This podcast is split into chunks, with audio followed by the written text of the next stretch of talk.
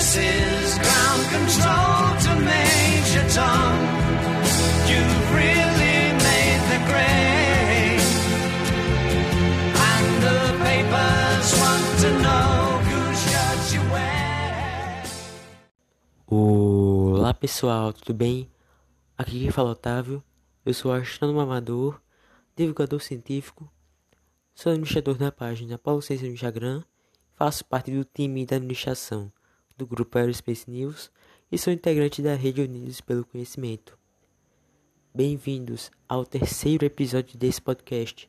Hoje continuarei a falar sobre o desenvolvimento da astronomia ao longo das mais diversas civilizações. Por favor, avivele os cintos e vamos viajar no fantástico mundo da astronomia.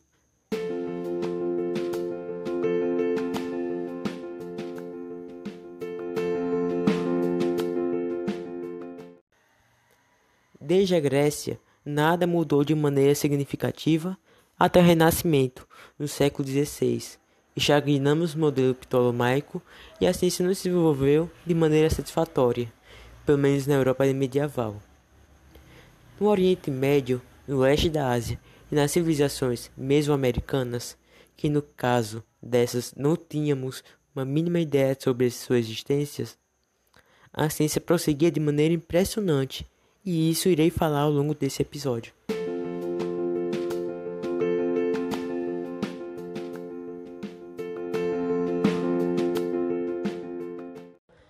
Enquanto o catolicismo dominava a Europa, na Ásia, a fé islâmica florescia na Arábia no ano de 622. A astronomia desenvolveu entre eles e ela era basicamente utilizada para fins religiosos. Os mesmos utilizavam datas astronômicas para estabelecerem as suas cinco horas de orações diárias e para definir a direção da Meca, por exemplo.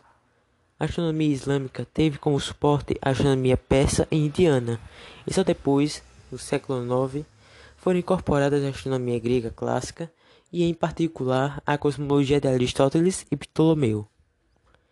Entre os séculos 9 a 12, surgiram grandes centros de astronomia árabes, como a Casa da Sabedoria, em Bagdá, que foi uma grande biblioteca e centro de, traduções. Eles tiveram muitas contribuições, das mais diversas. Os mesmos desenvolveram de uma maneira brilhante a física óptica, estudando os fenômenos de refração atmosférica, além de realizarem grandes avanços no estudo de mecânica celeste. Eles aprimoraram o astrolábio, que basicamente é o conjunto de placas circulares de latão, acopladas a um transferidor, com uma mira ponteiro, que permitia medir a altura dos astros além de realizar cálculos.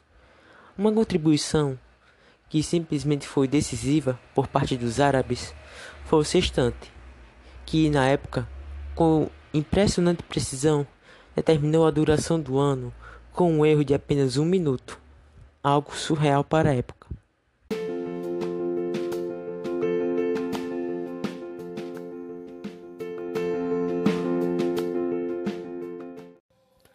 Agora que vimos como a astronomia evolui no Oriente, vamos para um cenário que, que até então era desconhecido: as Américas.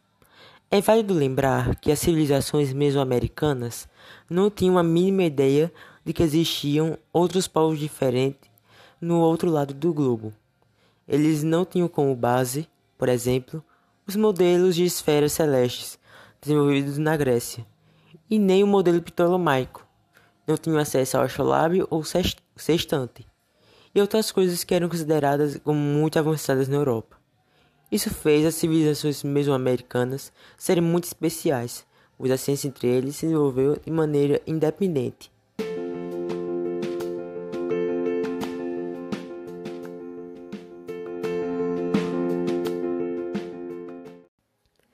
A civilização maia habitava a América Central, o seu auge ocorreu do ano 200 a 900.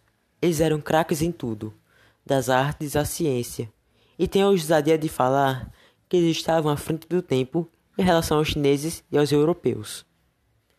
A base econômica dos maias era basicamente a agricultura. Eles utilizavam a astronomia para prever os movimentos dos astros e evolução das estações. Eles se guiavam pelo céu e determinavam a partir dos astros o melhor dia para determinar os seus rituais, sua colheita, batalhas, entre outros. E para isso, eles criaram os seus próprios calendários. O primeiro tinha como base o ciclo lunar, o segundo tinha como base o ciclo solar, e o último, que se perpetuou, foi o calendário de contagem longa, que tinha como base os momentos importantes da história dos maias. Eles sozinhos começaram a utilizar a matemática nas observações visuais do céu, conseguindo com uma precisão absurda determinar o ciclo lunar, solar e o ciclo de Vênus. E além disso, sozinhos, descobriram que o ano tinha 365 dias e algumas horas. A matemática era muito bem desenvolvida entre eles.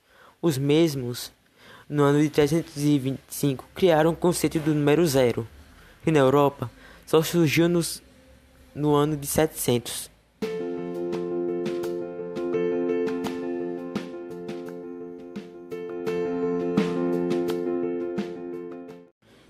Os astecas viviam na América Central e possuíam um grande império ao longo do Golfo do México até o Oceano Pacífico. Eles desenvolveram a astronomia basicamente por motivos místicos e religiosos. A astrologia era muito forte entre eles. Os mesmos possuíam um sistema numérico bem similar ao sistema numérico dos maias. Os calendários deles também eram similares, mas o calendário asteca possuía 260 dias. Não tinha cunho astronômico e era composto por um sistema de 20 trezenas. No caso, um período de 13 dias. Cada um e cada trezena era dedicada a uma divindade diferente. Eles também possuíam outro calendário, que hoje é conhecido como a Pedra do Sol. Este era composto por 365 dias e tinha ligação direta com as práticas agrícolas, que era basicamente responsável por boa parte da economia asteca.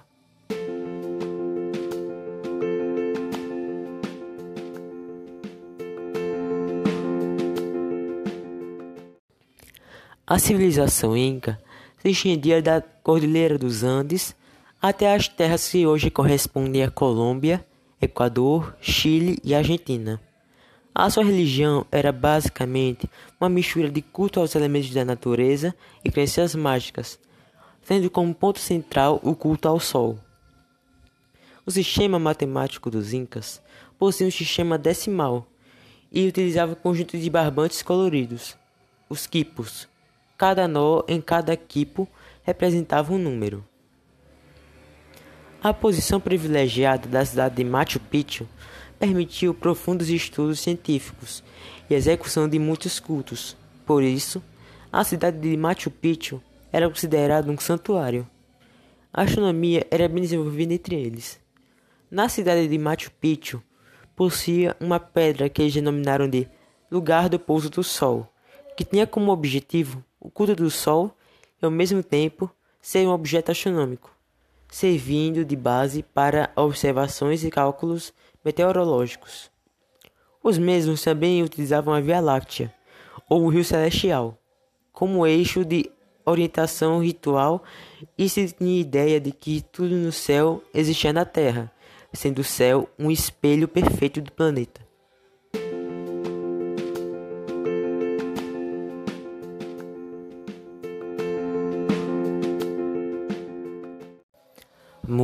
Muito bem, esse foi o terceiro episódio desse podcast. Espero que tenham gostado e aprendendo pouco como a astronomia era presente nas civilizações mesoamericanas e no Oriente. Se você gostou, avalie esse episódio e siga o podcast. Muito obrigado. Até mais. This is ground control.